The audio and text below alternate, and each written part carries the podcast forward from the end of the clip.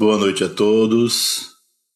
Mais uma vez, bem-vindo ao nosso estudo do Srimad Bhagavad Gita, Ciência Sintética do Absoluto. Hoje, na nossa reunião de número 67, à luz dos ensinamentos e da edição realizada pela Shuddha Dharma Mandalam, com os 26 capítulos e 745 versos no diálogo entre Sri Krishna e Arjuna no início do Kali Yuga, a, era, a nossa era atual, trazendo então a sabedoria do Sanatana Dharma, a síntese de toda a sabedoria perene, a sabedoria eterna, que neste momento da humanidade, de dificuldades e transição, nos dá luz, nos dá o caminho para a nossa própria evolução, e para a evolução de todos os seres de todo esse planeta. Nós estamos começando então agora o capítulo 10, Srimad Bhagavad Gita, Maya Dharma Gita. O bem-aventurado Senhor disse no verso 1: Os aspirantes ocupados no processo sansárico o qual é dominado pelos três gunas, sattva, rajas e tamas, não descobrem como eu os transcendo e permaneço imaculado. Então, o verso em sânscrito, tal como nós vemos sempre, não é? Em cada um dos nossos estudos, o verso é Tribirguna Mayar Bhavair Ebihi sarvam idam jagat mohitam nabijanati mamebhyaha param avyayam. Então, tribir significa por três guna mayarir, guna ir, consistindo no modo dos três gunas. Bavai, os estados, Ebhi, todos eles, Sarvam Idam, Jagata, de todo o universo, Mohitam, iludido, Abhijanati, conhece a mim, Ebya, esses, Param, o Supremo, Avyayam, imperecível. Então, nesse verso diz: que quando nós estamos mergulhados no processo do mundo, submetidos à influência dos três gunas, nós perdemos nossa consciência de nossa real natureza e nos confundimos nesse processo de prazer e dor, alegria e tristeza, bem e mal, frio e quente, fome e sede, que corresponde ao processo do mundo. Então, esse processo do universo ele é dominado pelos três gunas, como nós já vimos anteriormente, e aí a gente não consegue perceber se nós somos da mesma natureza de Brahma Sarvam Brahma Swabhavayam. Tudo é da mesma natureza de Brahma. Sarvam Tat Kalvidam Brahm. Tudo é verdadeiramente Brahma. Se nós todos, se tudo que existe é verdadeiramente Brahma, o que nos impede nesse momento de perceber a nossa real natureza brâmica? O que nos impede agora de perceber Satitananda, de nos perceber como ser, como a consciência e a bem-aventurança? Então, é a influência Guna Maya Ir, a influência das três gunas. Tribir Guna Maya Ir, a influência então da dominação das três gunas. É? Então, como nós já discutimos anteriormente, Os três gunas têm o seu papel principal de atuação em Ahankara Manas e em Budi. Budi, Ahankara Manas sofrem mais do que os outros elementos a influência dos três gunas. Como eles são os nossos três equipamentos de compreensão e reação ao universo, a compreensão por meio do conhecimento, por meio dos sentimentos e a reação por meio das ações, então as trigunas perturbam a compreensão de nossa real natureza. Mesmo sátua, os três gunas não nos deixam ver nossa real natureza. Nos mantém embalados numa percepção do eu e do meu. O eu como uma identificação com a mente e com o corpo, e o meu como a posse desse corpo e dessa mente como sendo eu. Havendo então essa identificação,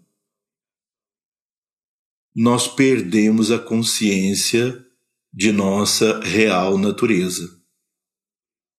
Então, Sri Krishna agora continua explicando isso profundamente nesse capítulo. O primeiro verso descreve o que é que ele pretende ensinar nesse capítulo. Então ele diz: Minha Shakti, no verso 2, e aqui vem Maya governando o processo sansárico. Devi, Esha e Gunamai é difícil de ser sobrepujada. Aqueles que se rendem a mim, Ma, Brahma Shakti ou Shakti de síntese, transcendem a influência da tríplice Shakti. Bem, o verso em sânscrito é Daivi Yesha Gunamai Mama Maya Duratyaya Mameva Ye Prapadyanti Mayam Etam Taranti Te Daivi, divino, ri, certamente Esha, este, Guna Maya, consistindo nos três gunas, Mama, meu, Maya, Maya, a energia, o poder. Duraya, Duratyaya é muito difícil de ser sobrepujada, mas pode se obter certamente prapadyante, se rendendo, se entregando, mayam etam, este maya, taranti, a, a, é, passar sobre ela, ultrapassá-la, transcendê-la. Então, esse verso aqui é de fundamental importância, ele tem uma infinidade de informações, e a grande discussão aqui é sobre o que é Maya. Vejam, eu vou colocar aqui para vocês alguns slides, porque quando nós podemos ver não é, a, a, a imagem, isso facilita a compreensão, principalmente quando se trata desses termos em sânscrito. Então, o capítulo 10, Maya Dharma Gita. Maya. Então, a pronúncia correta é Maya.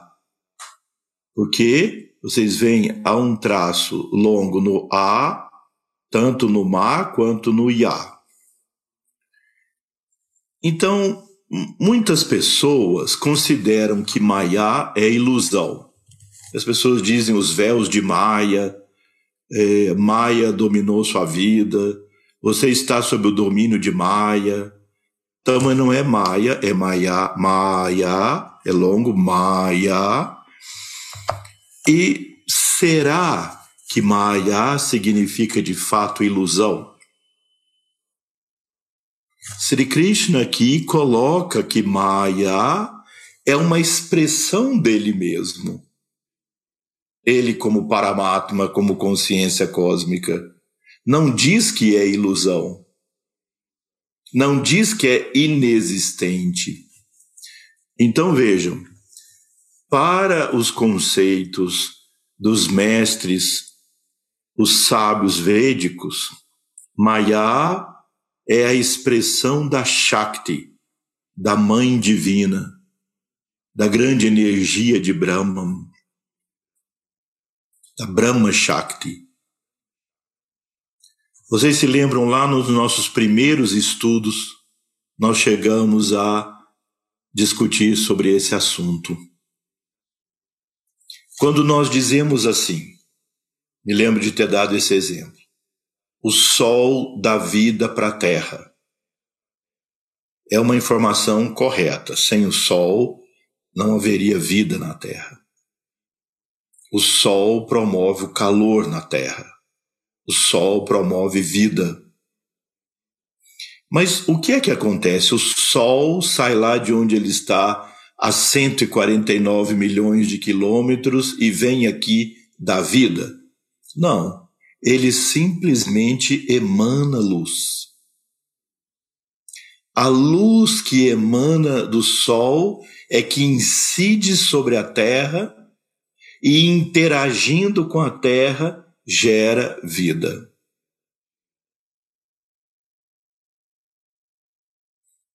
Então, é um exemplo, é um símbolo do que acontece em relação ao absoluto.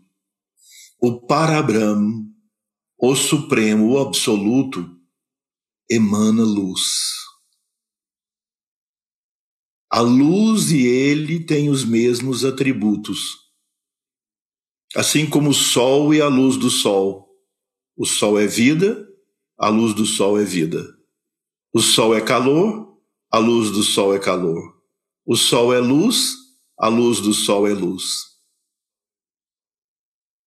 Nós podemos dizer que o único atributo diferente entre os dois é como se o sol estivesse simbolicamente fixo e dele emana luz. E a luz é o sol em forma dinâmica. Então a Shakti, o poder a grande mãe, a grande Devi, a deusa, ela é ele em forma dinâmica. Por isso, aquela imagem, eu relembro a vocês daquela imagem que vocês já devem ter visto em, em vários eh, lugares na internet ou em fotos, onde aparece Shiva como se tivesse morto no chão, Kali dançando sobre ele, com um colar de cabeças humanas, as armas todas de guerra e vários corpos humanos sem cabeça espalhados em volta. E ela com aquela fisionomia, com aquela língua grande, os olhos esbugalhados vermelhos. Parece uma cena estranha, até agressiva, mas ela representa a transformação do universo. O, o constante processo de nascer e morrer e transformar. Shiva está como se fosse morto, porque é como o absoluto, o absoluto que não se transforma o absoluto que é a causa remota de todas as ações. Como nós já estudamos em capítulos anteriores. O absoluto, Paramatma, perfunde o universo, dá vida para o universo, sustenta o universo, mas não é afetado por nada que aconteça no universo. Então, esse conceito do absoluto Paramatma,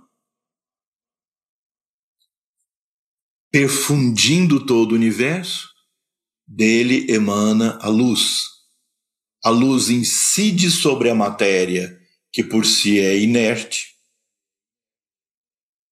e gera na matéria uma diferença de potencial. Assim como a gente estuda na mecânica, na física, um objeto inerte submetido a uma força entra em movimento. Então, a Shakti, a grande deusa, é a luz do Paramatma, do cosmo. Essa luz é ele em forma dinâmica e toca a matéria. Então, ela em si não é uma ilusão. Como a matéria que serve de instrumento para a atuação dela não é ilusão. Ela é a força que condensa o universo.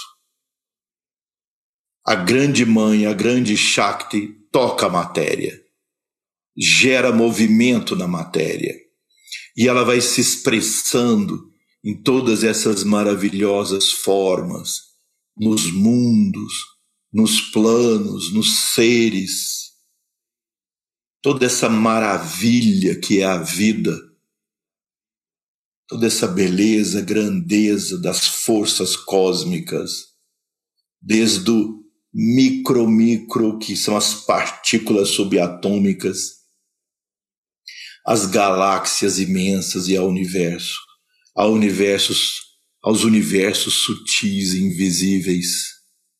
Todo esse movimento dessa, repito, maravilha cósmica. Isso é a luz da Shakti, da Mãe Divina, Maya, condensando o universo, gerando nossos corpos, gerando nossa mente, gerando os 24 tátuas, onde a luz do Purusha se expressa. Ela então é a grande dinâmica que vai gerar essa transformação. E, por outro lado, a, a força ou o aspecto da Shakti que traz a consciência e não a matéria em si, que traz a consciência a recobrar, a perceber a despertar a sua visão de quem ela é de fato, e ela é o Paramatma, o Supremo, o Absoluto. Essa força, outro aspecto da Grande Mãe, é Gayatri. Então, Maya e Gayatri são dois aspectos da mesma Mãe Cósmica. Maya gera toda essa maravilha do universo. E Gayatri nos leva, leva a nossa consciência de volta à nossa percepção da nossa essência, de quem a consciência é. Quem pode dizer eu? Quando eu me refiro à matéria, vivificada pela Shakti, eu posso dizer meu, meu corpo, minha mente, minha alma, meu universo. E aí isso gera esse encantamento. Gera esse encantamento que nos faz ver as coisas diferentes do que elas realmente são. E aí gera apego e gera aversão. Lembrem-se que o apego e a aversão atam igualmente. Tudo aquilo que a gente tem muito amor ou muito ódio nos prende. Todo apego e toda aversão submete a mente a esse fluxo de Maya. e a pessoa se encanta então e se hipnotiza por esse processo, com suas crenças e valores, e a gente perde o que é o eu e se perde no meu. E isso então gera escravidão. Por isso ela é tão difícil de ser superada. Como Arjuna, como, desculpem, como Sri Krishna diz a Arjuna aqui nesse momento da batalha. É difícil de ser sobrepujada. Quando no verso fala de três Shaktis, três forças, no verso da Shuddharma Mandalam, foi traduzido como Devi, Esha e Gunamaya. Não traduzido, como interpretado. Mas no contexto geral, no sânscrito, está se referindo mais fortemente às trigunas. Já que é parte desse contexto do que Sri Krishna está dizendo para o Arjuna. Então vocês veem aqui essa, esse jogo dessas, desses dois aspectos da grande mãe, não duas grandes mães, os dois aspectos da grande mãe. De um aspecto ela gera o universo, move a matéria, cria os mundos, os planos e os seres. E no outro aspecto, como Gayatri, ela traz a consciência de volta ao ser. Por isso é que Gayatri,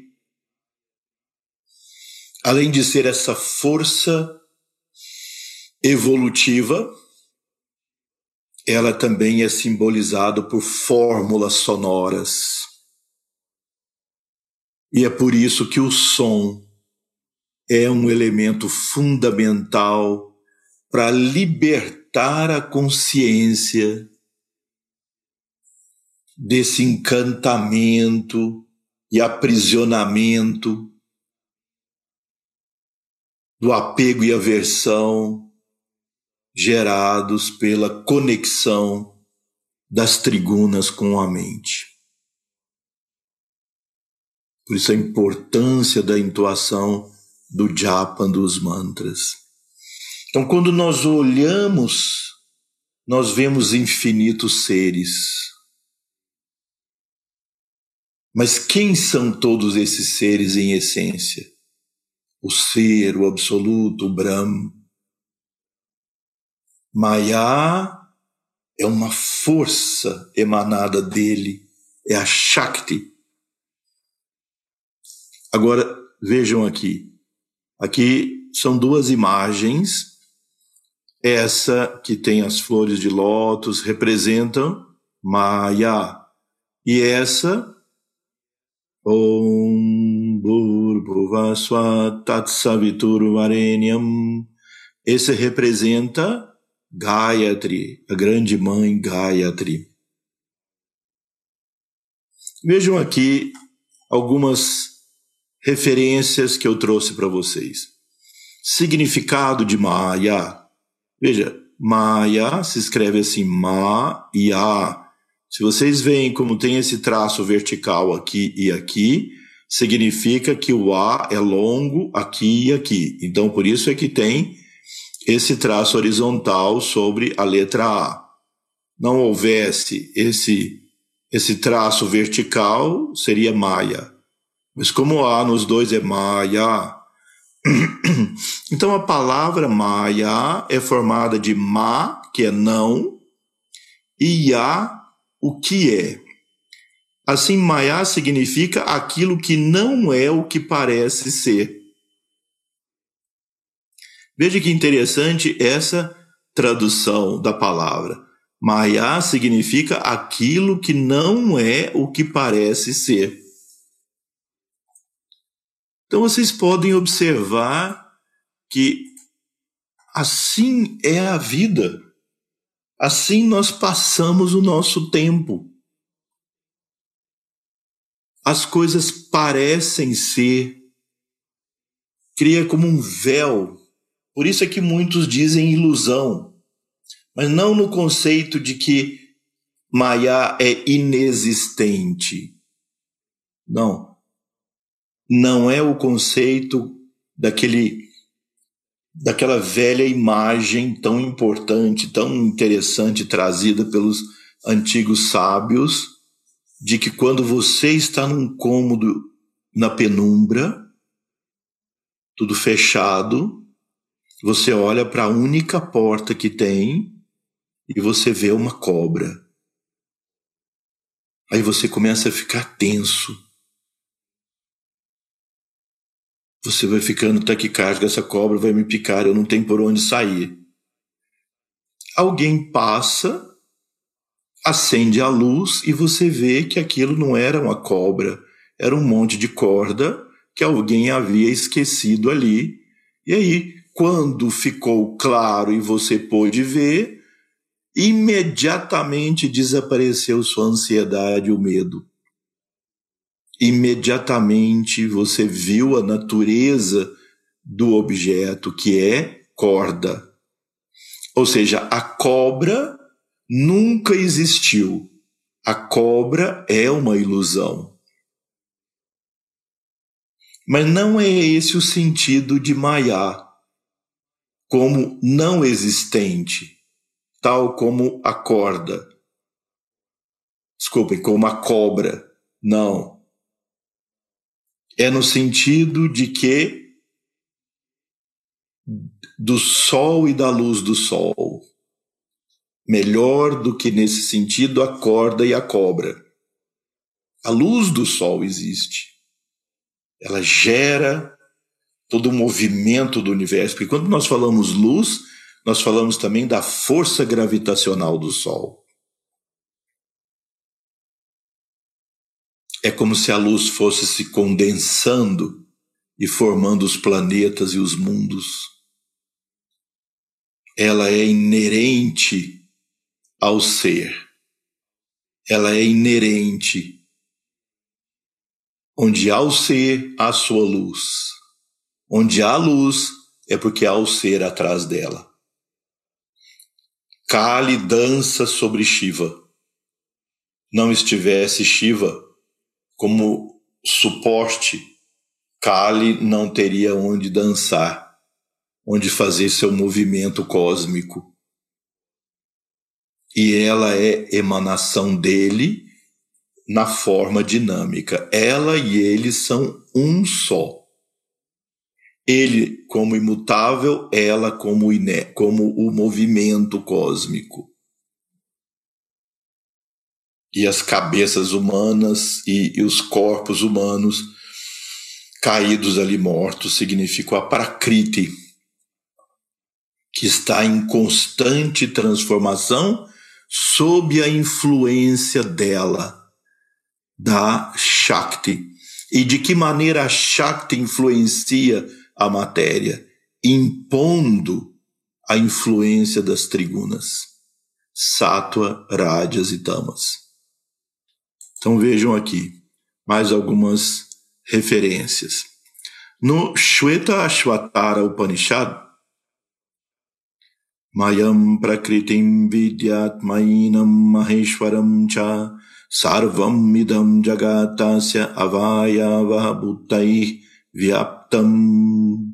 Então nós encontramos esse texto no Shweta Shvatara Upanishad. Você conhecerá Maya como a força da natureza e o mestre de Maya como o grande senhor.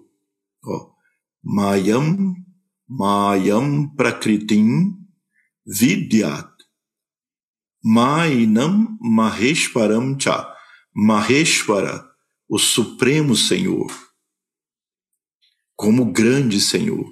Todo este universo se torna seus membros. Eu vou dar para vocês, tentar dar um exemplo hum, o mais simples que me vem à mente agora. e que também eu creio já devo ter dado em outras das nossas reuniões. Supõe que o cérebro perceba que eu estou com sede. O cérebro interpreta sensações de percepção sensorial e interpreta a sede. Para que possa satisfazer a sede, é preciso que a minha mão vá até lá, pegue o copo d'água e eu beba. Passa a sensação. O cérebro, ele não tem condições de fazer essa água entrar pela minha boca. Ele percebe a sede, mas ele precisa de instrumentos então, ele envia ordem, ele envia estímulo para os braços, as mãos e os dedos. Aí a mão vai lá, pega o copo e faz o ato que é da vontade do cérebro. É um exemplo não tão perfeito, mas eu acho que serve como orientação. O Paramatma o absoluto, ele emana. Surge no universo a força desejo, desejo de se expressar. Como diz nos Vedas, Brahm disse, Bahusyam Prajayayati Ekoham. Primeiro ele disse Ekoham, eu sou um. Ou seja, a, in, a individualização dele como Atma, Ekoham. Bahusyam Prajayayati eu quero me tornar múltiplo. Esse desejo dele se manifestar no cosmo é a Shakti, é o poder. É o poder dele, que é a mãe divina, e ela então é a governante de tudo isso. Ela é a ordem que vai através dos meus braços e mãos para que eu pegue então esse copo Agora, supõe que no processo da minha existência, cada um dos meus dedos tivesse desenvolvido um arrancar a manas. E aí cada um se julga como um indivíduo separado dos outros. Aí o cérebro diz: vai lá e pega o copo d'água para satisfazer a sede do corpo todo a falta de água do corpo todo. Aí o dedão fala: Não, eu estou cansado. Só eu que faço tudo, porque a apreensão é feita sempre pelo dedão e algum outro. Eu que faço tudo, ele fiquei até mais grosso assim de tanto trabalhar. Pega aquele grandão lá e manda ele fazer alguma coisa. E esse outro que só fica carregando anel? Manda ele fazer alguma coisa, aí começa o conflito entre eles. Isso é Maya. Isso, Maya é a força que gerou isso. Agora, essa ilusão da separatividade se chama morra. Morra. M-O-H-A. Morra. Então, morra, sim, é a ilusão. A ilusão da importância do ego, a ilusão do que é a vida, a ilusão eh, dos conflitos que nós passamos, das paixões, dos sofrimentos emocionais e das crenças e valores e grupos que pertencemos e luta um contra o outro por superação e para ser o melhor. Isso é morra. Maiá é a força a mãe que gera tudo isso. Mas como nós interpretamos é morra. Por isso é que o Shvetashvatara Upanishad diz todo esse universo se torna seus membros.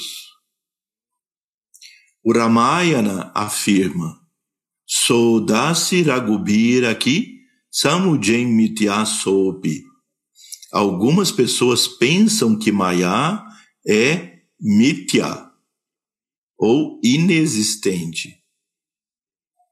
Brahman Satya Jagat Mitya. O universo é inexistente, Mitya. Mas, na verdade, é uma energia engajada no serviço de Deus. O Supremo emana sua Shakti e ela está engajada nesse serviço de expressar as qualidades do Supremo.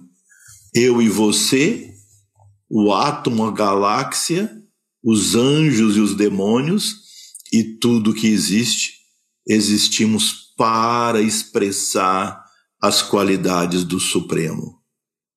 E ela é a força maior que gera essa possibilidade. Por isso é que se Krishna diz, quando nós estamos mergulhados nesse processo, nossa consciência se identifica com a mente e a mente se identifica com o processo do mundo. E eu confundo o meu instrumento com a, o meu ser. Por isso, Sri Krishna diz aqui: é difícil de ser sobrepujada, porque gera o encantamento, ao mesmo tempo aversão, e a gente se perde nesse mar de pensamentos, emoções, sentimentos, crenças, desejos, forças ideais, etc. Agora, aqui Sri Krishna dá a solução. Como nós podemos, então, sobrepujar essa poderosa influência das três gunas que Maya infunde na matéria? Como superar isso? Aí Sri Krishna dá a fórmula. Aqueles que se rendem a mim transcendem a influência das trigunas.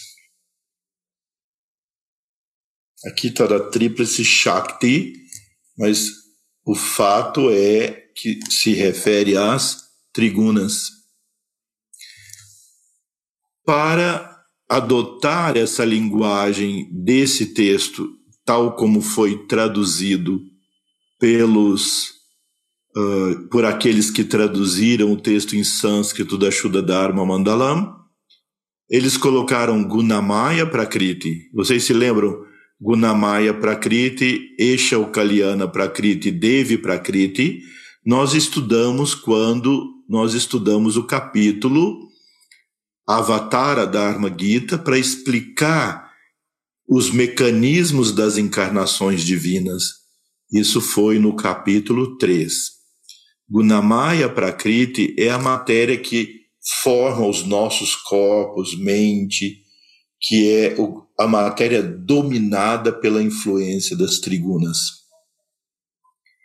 Os, o corpo dos avataras é um corpo formado de outro tipo de matéria, diferente da nossa. Por isso, Jesus fazia milagres tão diferentes e Krishna tinha seus poderes, Rama e todos os avataras, porque a natureza da matéria deles não é dominado pelas trigunas como a nossa. Então essa matéria é chamada Kalyana, ou matéria gloriosa, ou Esha.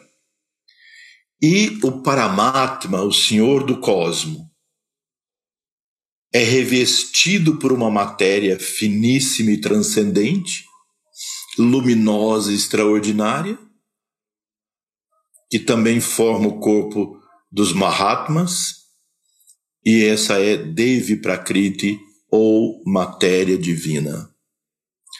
Sobre o que são os trigunas, nós já vimos frequentemente em nossos estudos anteriores, não é? o que é sátua, o que é rádias e o que é tamas, e se for necessário, nós voltamos nesses slides no, nos próximos versos que nós vamos estudar. Então agora vem o verso 3. Ó oh, tu de grandes proezas. Veja que sempre Sri Krishna incentiva o Arjuna a ir em busca da sabedoria, dizendo: olha os poderes internos que você tem. As qualidades sattvarádias e tamas geradas pela Prakriti impõem escravidão pelo seu domínio ao imortal princípio de vida que atua no corpo. Vamos ver então o verso em sânscrito. Sattvam Rajastama iti guna prakriti sambhava nibadnanti mahabaho dehi dehinam avyayam. Sattvam, a qualidade de sattva, rajas, a qualidade de rajas e tamas, elas, gunas são as, as, os atributos ou gunas da Prakriti Sambhavaha, que consiste em Nibadinanti, que atam, que prendem, Mahabaho, ó poderosamente armado, né? ó tu de grandes proezas, como foi traduzido no texto da Shuddha Dharma, e Mahabaho significa aquele que está poderosamente armado, armado com todas as qualidades espirituais. Dehe, no corpo, Dehinam, a alma incorporada. Avyayam, ela é eterna. Veja, então o conceito aqui é quando Maya, a Shakti, toca a matéria e gera o movimento da matéria, vocês se lembram, gera primeiro a grande mente cósmica que é Mahat. Mahat, a grande mente cósmica, tem uma chispa, um fragmento dela dentro de nós, e esse fragmento dessa chispa é chamado Budi, a mente divina em nós. Então, o nosso eu divino é formado pelo Atma ou a consciência cósmica e pela mente divina, ou Mahat, ou Buda em nós. Quando nós alcançamos a consciência dessa mente cósmica, nós nos tornamos iluminados, porque nós acessamos a mesma inteligência com que o Supremo governa o universo todo. E aí então, Mahat gera Ahamkara, que é o princípio da individualidade. Ou seja, portanto, quando a mente divina se envolve pelos véus da matéria, pela força de Maya, submetido à influência das trigunas, agora a consciência cósmica, que é imutável, projetou sua consciência no processo do mundo e isso formou as nossas individualidades. Por isso é que diz aqui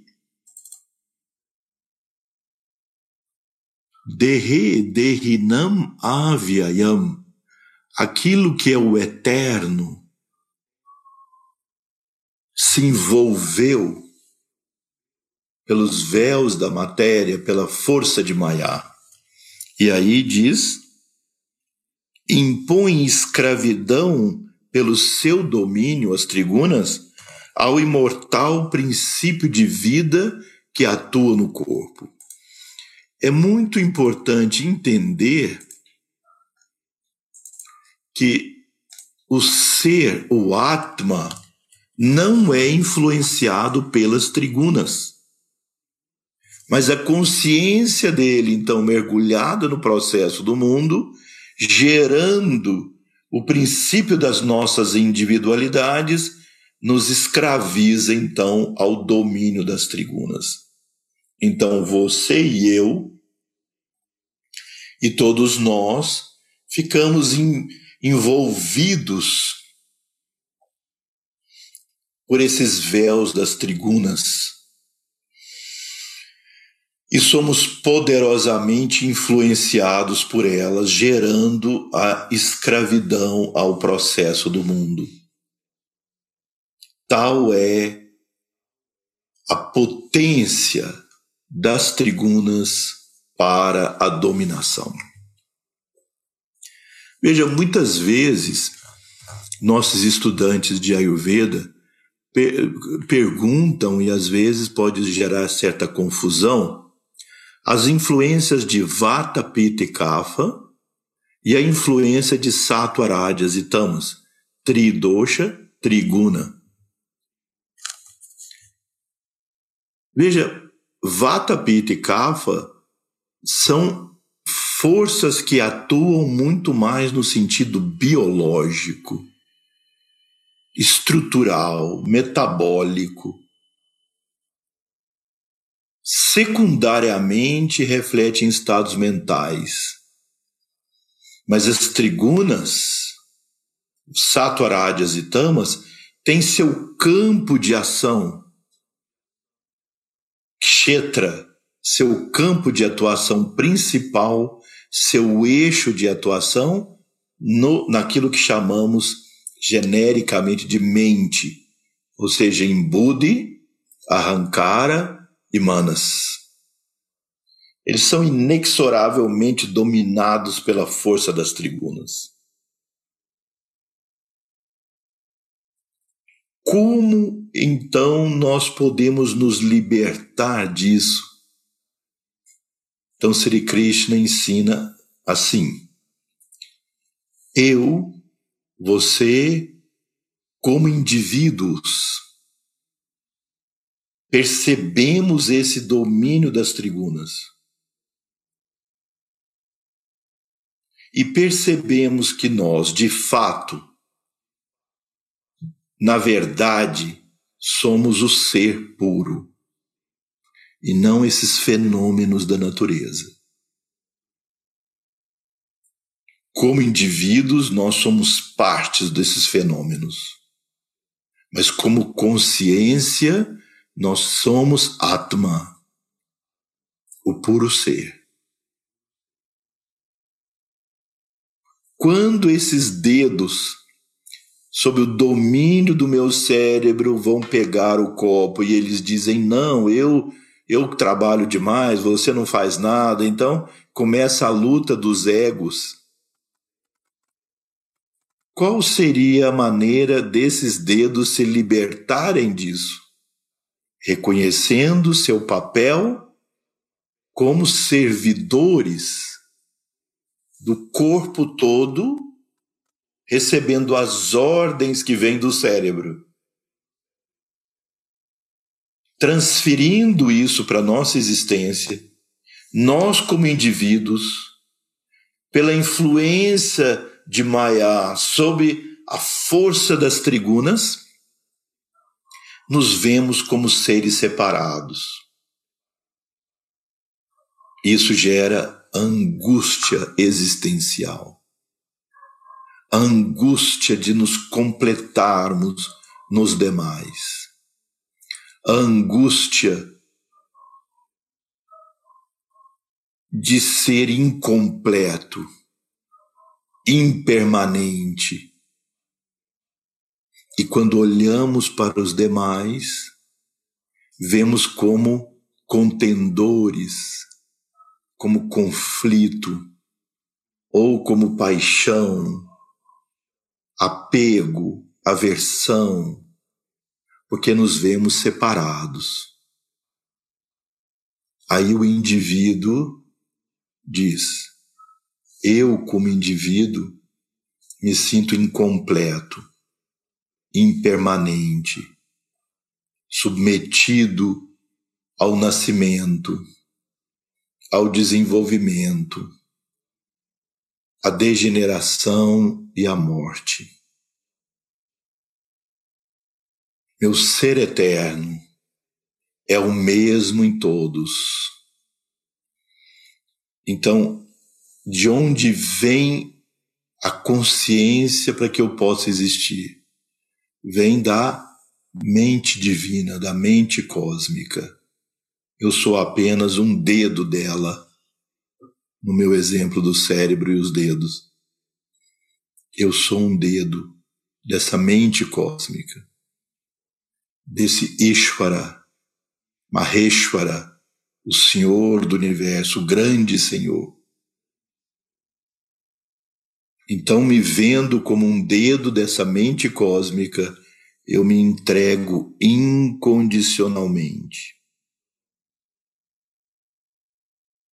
Que seja feita Sua vontade, porque Sua vontade é omnipotente, Sua vontade é sabedoria, Sua vontade é glória. Eu me entrego completamente. Eu sou seu servidor. Eu sou seu daça eu me entrego ao seu serviço, não ao serviço de um ou outro professor ou mestre ou, ou instrutor, não, ao serviço da consciência cósmica. E eu procuro servi-lo, servir a grande mãe,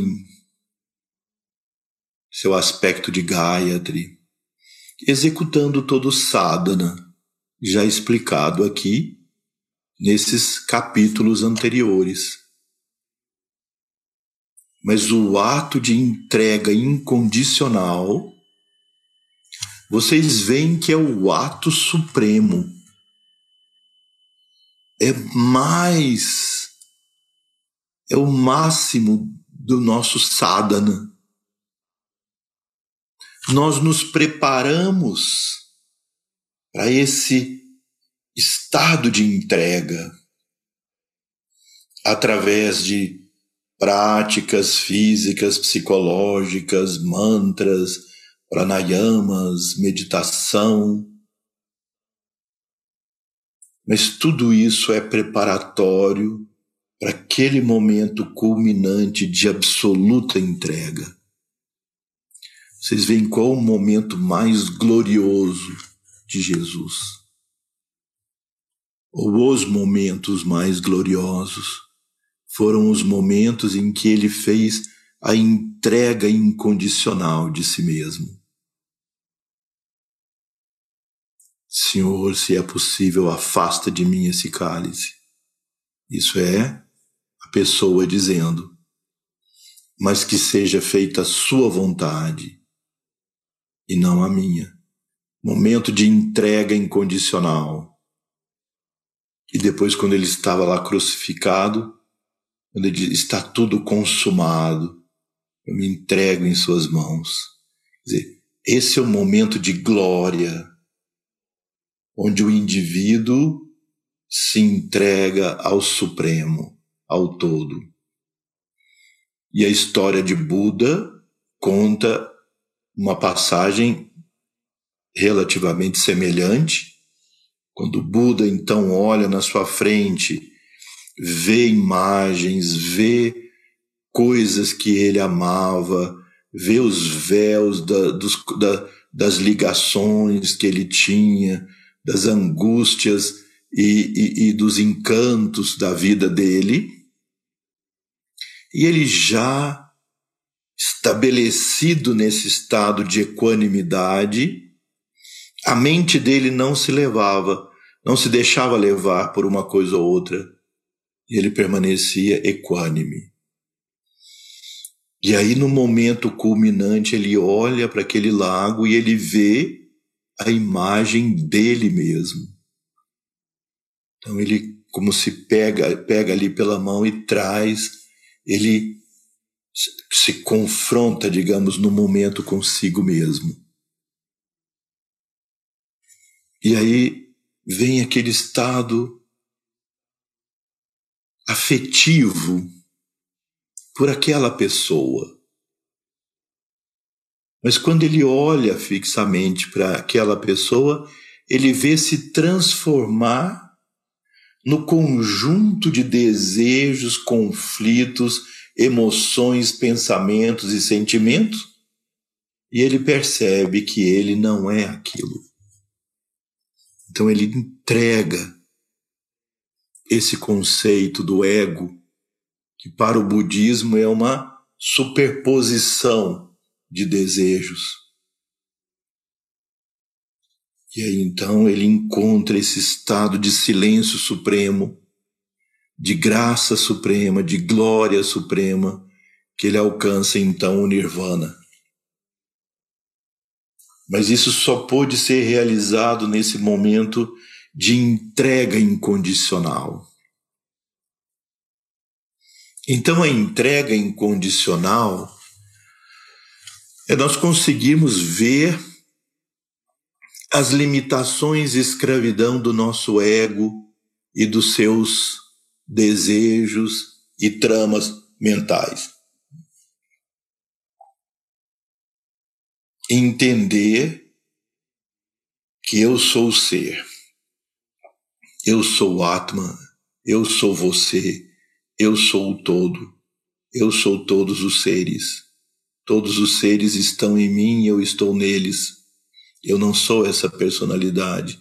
Eu sou essa personalidade é um simples instrumento do Supremo.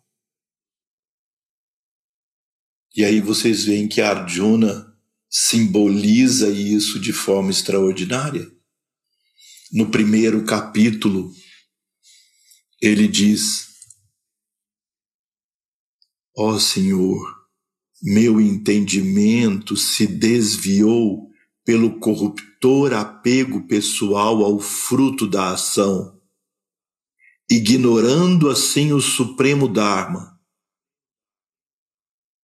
Quer dizer, Arjuna fez o diagnóstico dessa identificação do ser com o ego pelo domínio das trigunas, voltando à força de Maya, a luz,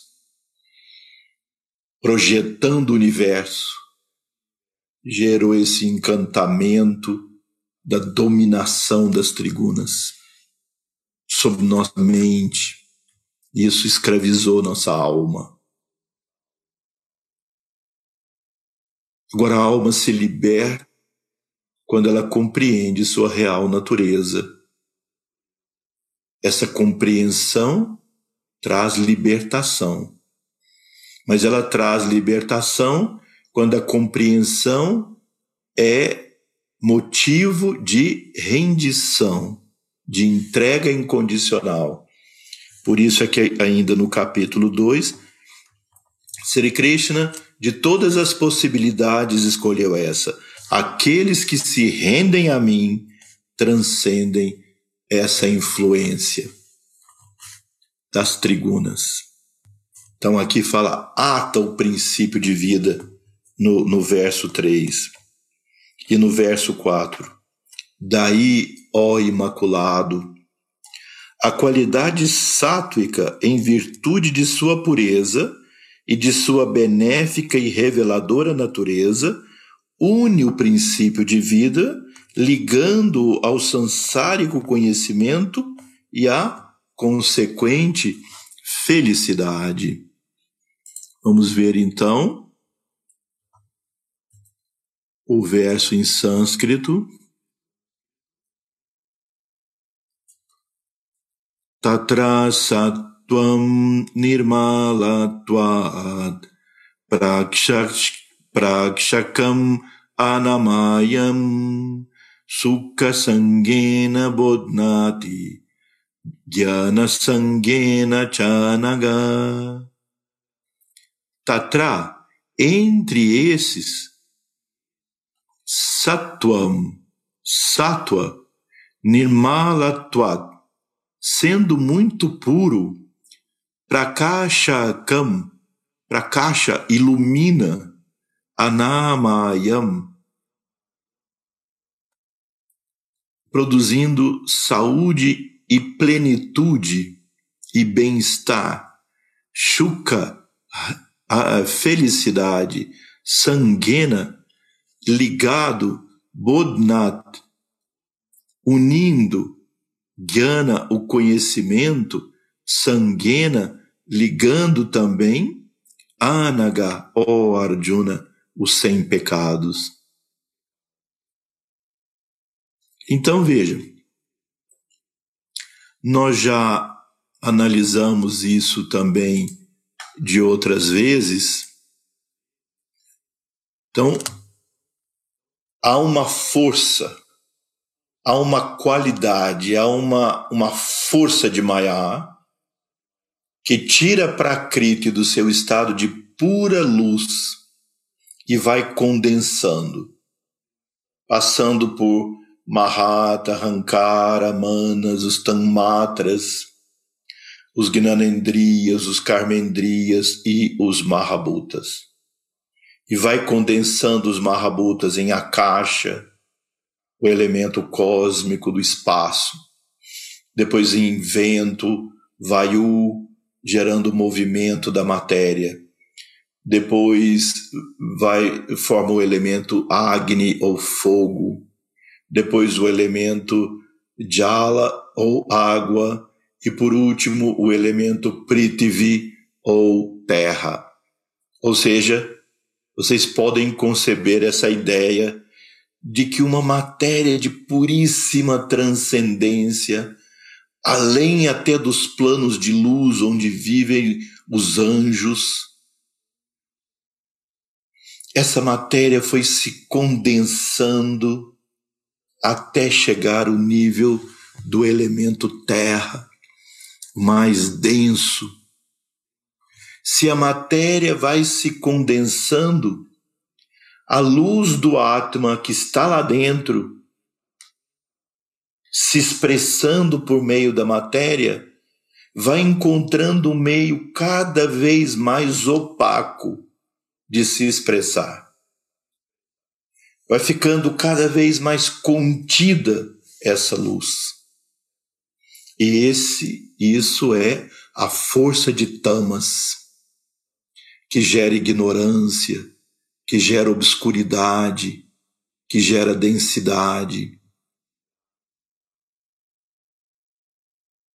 Então, dentro dessa visão védica, o conceito de Lúcifer, o anjo de Deus, luz e força, o anjo de pura luz. Ele sentiu que ele deveria competir com Deus, ou seja, gerou o ego. E ele então foi para o plano mais denso, mais escuro, mais obscuro isso, no sentido védico, representa a força de tamas, condensando, condensando, condensando e permitindo cada vez menos a luz do Purusha se expressar, a luz do Atma, a luz da consciência pura.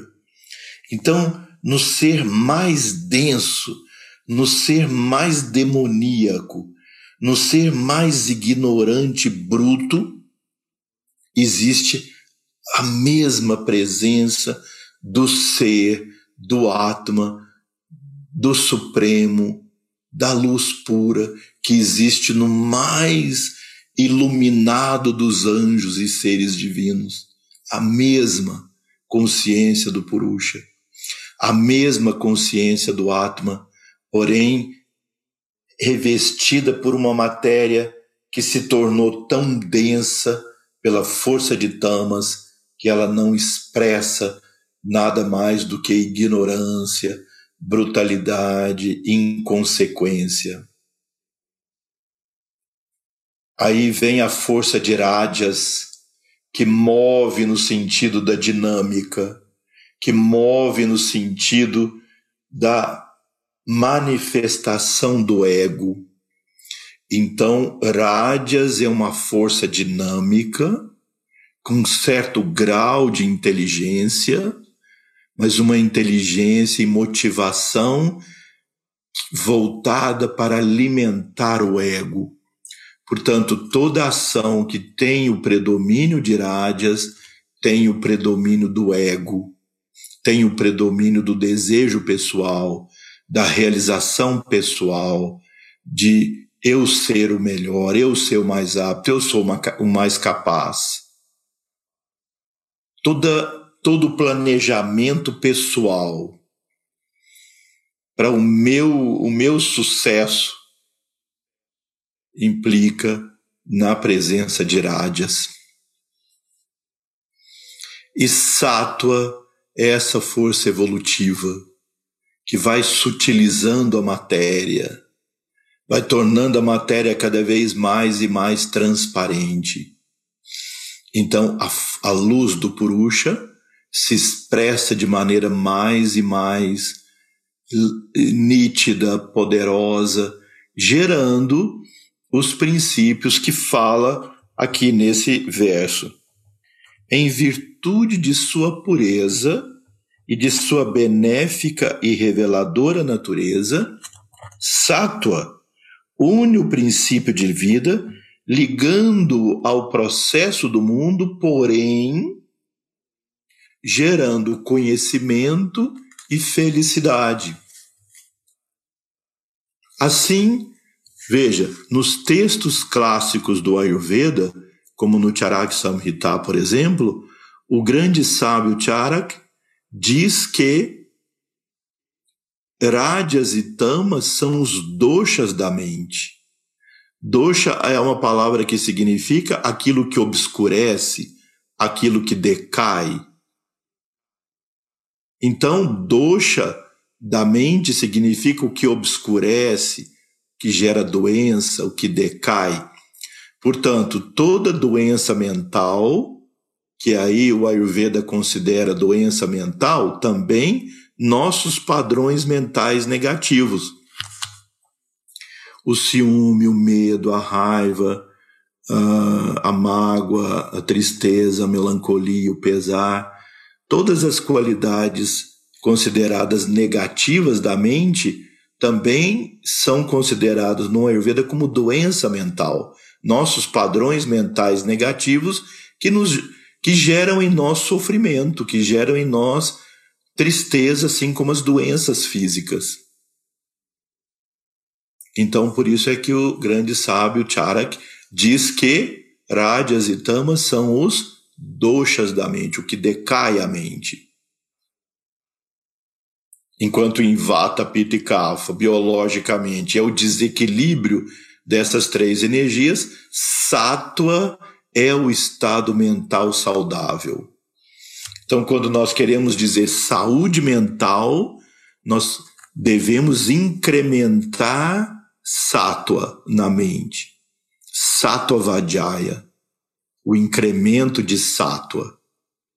Incrementamos sátua, vocês já se lembram aqui pelo estudo do capítulo passado, nós incrementamos sátua por uma alimentação sátuica, por um pensamento sátrico, por emoções sátricas, fazendo pratyahara das impressões também. Escolhendo impressões de natureza sátrica para nutrir a nossa mente. Manter a mente num tônus elevado. Isso é fundamental. Não é incomum ao contrário, em nós, devido à nossa natureza trigúnica, não é incomum que nós caiamos em estados mentais negativos. A pessoa então agora se considera um yogi, porque começou a fazer alguma prática. Yogi não pode ter raiva de ninguém. Então ele agora não posso ter raiva, não posso ter raiva, não posso ter raiva, tive. Não posso ter raiva, não posso ter raiva, não posso ter raiva. Tive de novo. Basta ver aquilo e tenho raiva. Eu não posso porque sou yogi, mas agora eu tenho. E que eu, o que eu faço? Medo, mago, o que for. Até a neurobiologia explica como o sistema límbico, que fisicamente é a sede das nossas emoções, e a córtex cerebral, que é a sede mais do pensamento, como o circuito da emoção é mais rápido do que o circuito do pensamento. Então, eu não quero, eu não quero, eu não quero, mas tive. Não quero, não quero, mas tive de novo. Então, são padrões negativos. Ter a emoção negativa, ter o pensamento negativo, eu diria estar fora do nosso domínio, dizer nunca mais tenho. Muitas vezes as pessoas se acham porque elas não olham para elas, não fazem uma autoanálise, e muito mais vezes ainda é porque nós somos cobertos com camadas de escudos, armaduras que o nosso ego cria para não sofrer, para não se angustiar escudos que não nos fazem ver nossos padrões negativos. Então, continuando o raciocínio, ter a emoção negativa muitas vezes está fora do nosso controle ou capacidade não tê-las. Mas nós podemos, se nós estivermos claramente conscientes e presentes, através de um alerta de consciência o tempo todo, mas uma consciência em paz, com sátua, ver surgir o aspecto radiásico ou tamásico das nossas emoções, reconhecê-la e dizer: Eu não quero alimentar isso em mim.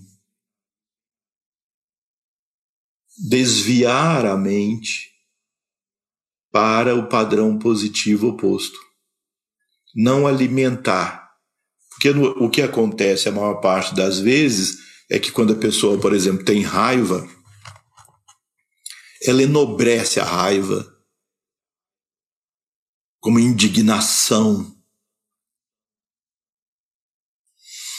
para aparecer como um mecanismo de defesa, nobreza da emoção negativa que tem ou nega a raiva. Ou diz: se eu não tiver esse sentimento, como eu vou me defender? Senão as pessoas vão me dominar, vão me maltratar. Como se a raiva fosse um mecanismo de defesa. Pode até ser em alguns aspectos, mas é um mecanismo de defesa destrutivo. Então, ter a emoção negativa, na maior parte das vezes, está fora do nosso controle no, no, estados que no, no estado que nós vivemos. Mas ter a suprema honestidade conosco mesmo, abrir nossa mente, consciência e perceber esses estados, e quando eles surgem, eu digo: eu não quero alimentá-los eles me fazem mal, eles me levam a um estado negativo. Eu vou levar minha mente para estados mais positivos que possam manter um tônus mental, como eu diria, um tônus mental mais alto. Então, o estudo frequente da ciência espiritual, as leituras, os cantos védicos, os cantos religiosos, ou estudo da filosofia, ouvir palestras interessantes de, de nível espiritual elevado. Tentar manter a mente num tônus positivo, sem cair, obviamente, num, numa síndrome de Cinderela, né? Ai, tudo é maravilhoso. Não reconhecer como as coisas são de fato, mas ter objetividade, objetividade né? interpretação das coisas, não a fantasia emocional, nem para o negativo, nem para uma falsa ilusória positividade constante, como se a pessoa nunca pudesse ter momentos de tristeza ou de negatividade né, na vida dela, ela deve reconhecer que tem, ela só determina para si mesma que não quer mais alimentar isso como se fosse um mecanismo de defesa. Por isso, Sri Krishna diz que a qualidade sátrica, em virtude de sua pureza e de sua benéfica e reveladora natureza, une o princípio de vida, ligando ao sansárico conhecimento e a consequente felicidade. Então, eu digo para vocês assim: o que eu tenho percebido dos ensinamentos do Ayurveda é que o Ayurveda, a ambição do Ayurveda, eu diria, na nossa vida, é fazer com que a nossa mente fique sátuica e o nosso corpo funcione com todos os seus atributos, os doshas, os datos, os malas, o Agni funcionando corretamente de forma equilibrada e harmoniosa e gerando na mente esse estado de sátua. Tanto que um texto clássico do Ayurveda, que é também tão importante quanto o Charak Samhita, que é o Sushruta Samhita, Sushruta descreve o estado de saúde magnificamente assim. Samadosha, Samadatu, Sama, Samagnis Cha ou seja, desculpem, Samadosha, Samagnis Cha, Samadato Malakriya, Prasana Atma Indriya Mana, Swasta Iti Abidyate. Samadosha, Samagni, Samadato Malakriya. Os aspectos físicos em nós funcionando harmoniosamente. Prasana Atma Indriya Mana, a harmonia entre a alma, os sentidos e a mente. Isso significa sattva. Como Sri Krishna diz aqui nesse verso, nesse shloka, a harmonia entre a alma, os sentidos e a mente. Isso é sattva. Então, a ambição do Ayurveda é nos levar a esse estado de swasta, ou de saúde e harmonia, entre as várias partes que, que formam a nossa pessoa, gerando sátua na nossa mente.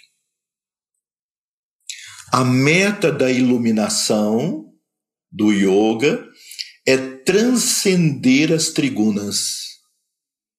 Sri Krishna aqui elogia o estado de sátua. Mas o tempo todo ele não fala que nós devemos superar só rádias e tamas. Nós devemos cultivar sátua para produzir harmonia. Mas a partir daí, transcender esse estado de sátua e chegar ao estado de iluminação.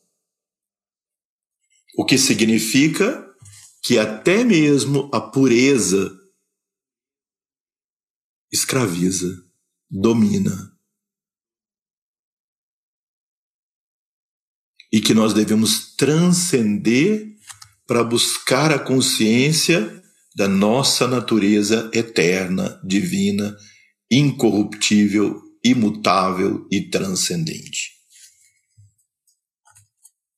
Sabe tu, ó Bharata, que a qualidade radiássica é inerente ao desejo nascido dela e associado com contínuos anelos, seja essa incessante busca do ser humano de desejo disso, desejo daquilo, eu quero isso, eu quero aquilo, eu quero superar, eu quero ser melhor, eu quero ser maior, eu nunca desisto e eu vou superar, eu, eu, eu, eu, eu. Isso é rádias. Ó oh, Kaunteya, Kaunteya é Arjuna. Esta qualidade impele o princípio de vida à execução de atos que engendram apego aos seus frutos. E apego e aversão, porque quando Sri Krishna fala de apego, está implícita também a, a, a, a aversão, e apego e aversão levam ao sofrimento. Quantas paixões o ser humano desenvolve na vida e quanto sofrimento essas paixões produzem. E ainda que ali ou aqui a gente tenha algum momento de glória, o que alcançou aquela meta que nós buscávamos, mas aí já de novo surge a angústia de uma nova meta, de uma nova busca incessante que perturba a mente e nos escraviza e nos ata naquilo. Sempre um crescente de necessidades, de buscas. E aí não há paz mental, não há paz de espírito, para que a gente possa estabelecer de fato uma busca espiritual real. Vamos ver o verso em sânscrito.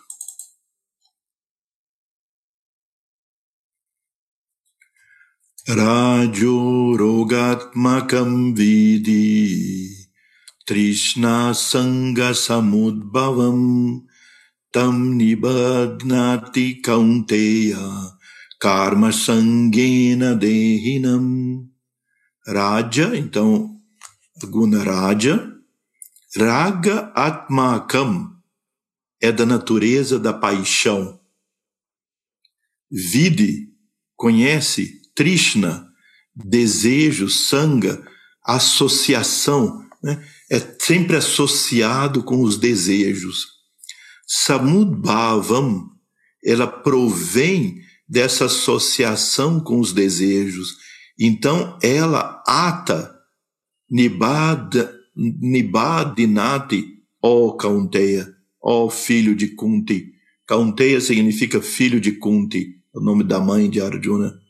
Karma sanguena, atra, através do apego ao fruto das, das ações de Rinam, que ata então a alma. Esse então é o verso sobre Rádias. Vocês veem como Sri Krishna explica isso com uma clareza absoluta e única.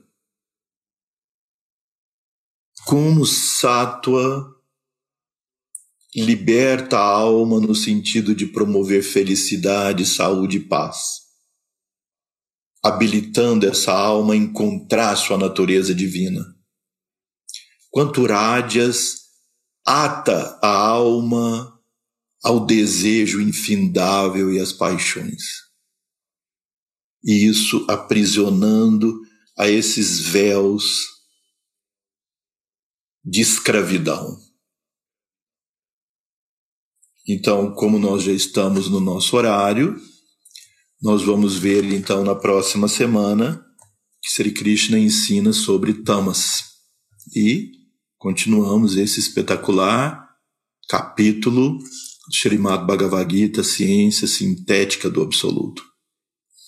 Mais uma vez agradeço a vocês a participação, aqueles que estão aqui ao vivo e aqueles que assistem também em outros momentos. Convidem seus amigos a participarem também desses estudos temos aí já um acervo imenso não é? de estudos a serem feitos pela graça dos grandes seres, pela graça divina, por revelação dos ensinamentos dos nossos acharyas. Então, boa noite a todos, namastê. Vamos fazer o mantra então de encerramento. Kayena vacha manasendriyairva buddhyatmana vaprakirti swabhavat karomyadyat sakalam parasmai Narayanaye Tisamarpayami Narayanaye Tisamarpayami Shri Guru Bhyo Namaha Harihi Om Namastê. Então, mais uma vez, boa noite a todos, felicidade e até nosso próximo encontro. Que vocês tenham todos